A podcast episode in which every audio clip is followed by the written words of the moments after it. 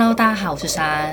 从上礼拜开始，疫情就突然大升温，真的蛮可怕的。因为我跟小童本来周末要录音，那有新的主题想跟大家分享。可是呢，后来因为新北市跟台北市都同时升高为第三级警戒，然后每天确诊人数都是两三百人、一两百人这样子，超级可怕。而且你知道，第一天一一百八确诊那一天。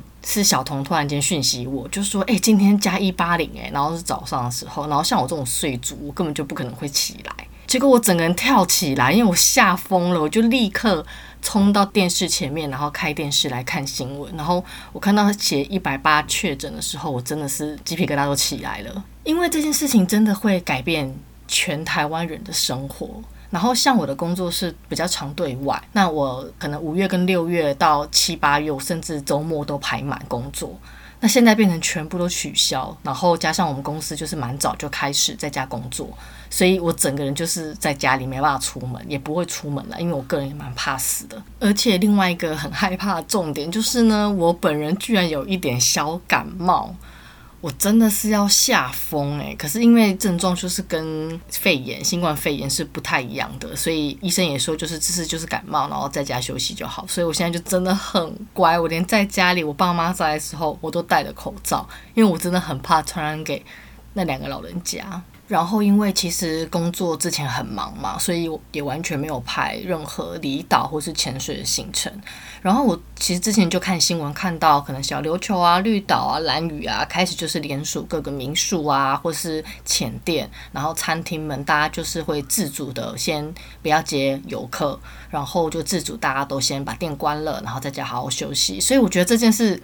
真的还是可以看得出台湾人真的很团结，我觉得蛮感动的。然后有看到蛮多新闻，就是很多可能像信义区啊，或是台北车站啊、西门町啊，人都变得非常非常的少，所以我觉得大家还是很努力在防疫。就希望我们可以度过这一次难关。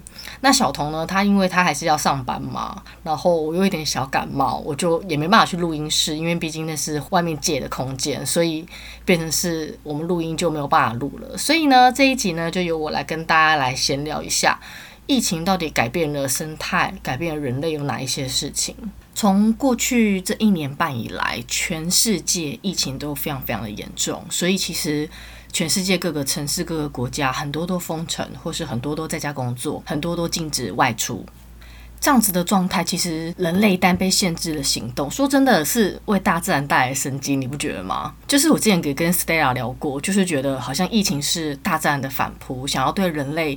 警告一些什么？那因为过去其实很多海岛国家，他们会借由把岛屿关起来，就是不让观光客进来的这个行为，来恢复整个岛屿的生态。那其实像你看台湾兰屿，他们在冬天的时候，基本上岛屿就是完全不会开放，就是只有呃维持生计的那些船会来往而已。那像是印尼啊、菲律宾啊这些地方也都是这样。那因为现在是因为疫情，所以人类没有办法出门。那一没有办法出门，你就会发现，哎。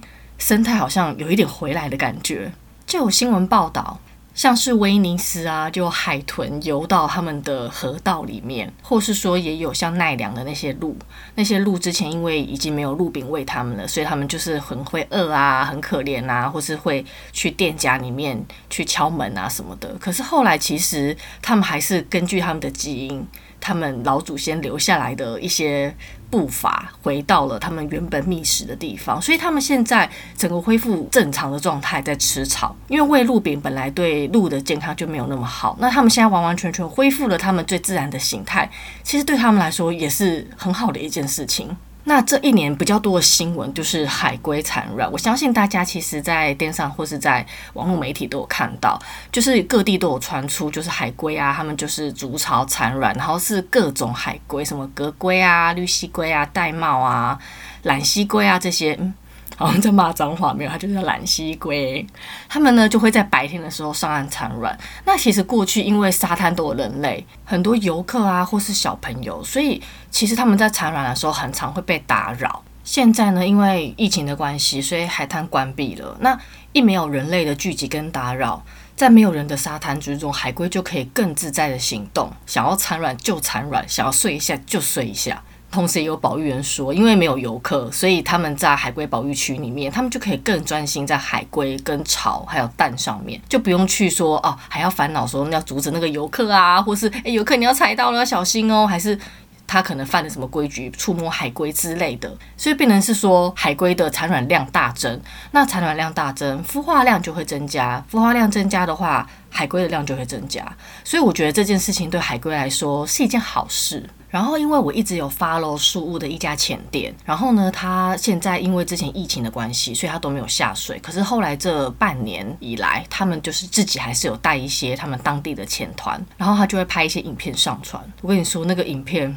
不得了啊！很夸张的鱼，以前杰克鱼风暴没有这么大诶，它那个已经是我觉得是以前的两三倍的量，然后海底的软珊瑚跟硬珊瑚的数量也非常的密集，因为那个地方是巴里卡萨，它本来就是一个保育区，可是后来这一两年来游客变少之后，因为我就用 Facebook 讯息一下那个前店的老板，他就跟我闲聊了一下，他说海底的生物的量比过去大约足足增加了一倍，真的超级超级开心。不过因为我英文真的没有很好，所以没有办法好好的跟他闲聊。但我就会一直 follow 他，然后一直看他 PO 的影片，我就觉得很感动。因为那个生物的量，我真的只能用 amazing 来形容。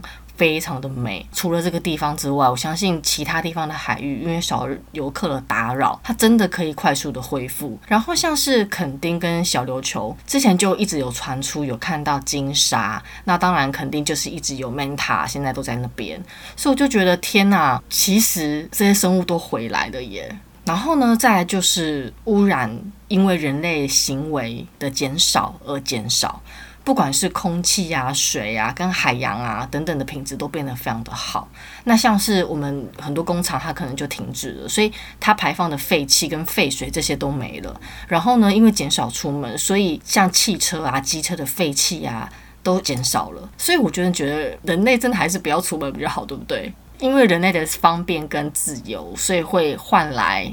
生物的痛苦跟环境的影响就很哀伤啊，因为我感觉好像人类就是病毒的感觉，是地球，是大自然要给我们反扑，所以他才这样对待我们。现在大家积极对抗疫情的状态之下，同时我觉得也要好好去反思说，当疫情退去之后，人类可以做什么，让人类的生存跟整个自然界、整个地球达到平衡。过去的感觉好像是大自然跟地球是一直被挨着打。所以他们来了反扑，不觉得听起来很哀伤吗？因为我觉得地球是我们很爱的家，诶。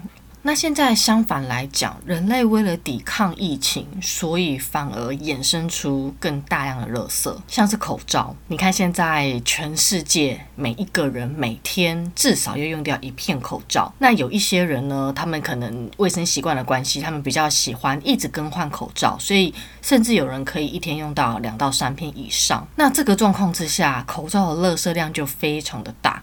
因为我个人非常的爱 Discovery 或者是像是动物星球频道，他们其实有一些特辑，其实我觉得很有意义。他就会去讲说，有保育人士、环保人士，他们就在海边捡了非常非常多的口罩，已经显示这些口罩已经成为了海洋垃圾当中。很大宗的一部分，过去可能像是塑胶袋啊、保特瓶啊这些，现在口罩也在其中。随意丢弃口罩，其实风险很可怕，因为那片口罩上面你不知道上面是否有病毒，所以它会加剧传播 COVID-19，有够恐怖诶，真的很恐怖诶，变成是它是垃圾之外，它也是传播病毒的媒介之一，所以口罩必须要包好。好好的丢在垃圾桶里面，这个非常非常的重要。那再来是呢，因为其实很多店家为了卫生的因素，他们在店内用餐的时候，他们把本来的一直要洗的餐具换成了一次性餐具，因为他们觉得这样比较卫生。可是这个状况之下，垃圾量就大增。再来就是外送服务非常流行，因为大家不敢出门，所以大家都来叫外送。外送的话也是啊，它衍生出来各式的塑胶，然后包装、垃圾、餐具。全部都会影响到地球，所以我就觉得天哪，它是一个没办法，大家必须要这样子的状况。可是其实你反过来想，你可以一次买大量的蔬菜或是肉类。冰在冰箱里，自己煮的方式，它其实也可以减少垃圾量，减少日常垃圾才是重点。因为很多人我会看他们会去参加净滩啊，或是参与一些展览，可是它其实是一个很表面的行为，因为你只是把垃圾清掉了，可是你拿着保特瓶在喝水，或是拿着手摇饮的塑胶杯在喝饮料，然后你在净滩。你不觉得很讽刺吗？然后我觉得最幽默的是，我之前就是经过会看到一些可能爱地球啊、环保的展览啊。他用大量的输出物来说明这些东西，我就觉得很妙，因为你这些输出物，它最后都是垃圾，就整个会变得很本末倒置。所以有时候看到这些，我会觉得有点哀伤。净滩的活动或是展览，你可以学习，或是例如说你带小朋友去，他可以亲身教导、教育下一代，我觉得非常非常的好。可是，在参与这些活动的同时，我觉得大家应该还是要从自身做起。减少垃圾的量，这个蛮重要的。诶，怎么办？我觉得好像就是一直在批判大家。可是因为我个人就是觉得说，很多时候是你没有发现，你觉得这些是你的日常，一天喝一杯手摇饮，喝两罐宝特瓶水，好像都没什么。可是我就看到蛮多统计数字，是会把这些宝特瓶啊，这些手摇饮的杯子。堆叠起来，可能一年台湾人的量是多少？就可能是可以绕地球好几百圈啊，或是可以叠好几百座、好几千座一零一啊，大家才会觉得哦，天呐，原来是这样。所以其实我个人就是爱用那个冰霸杯，就是你知道里面放饮料啊，如果你放冰的，它可以保冰。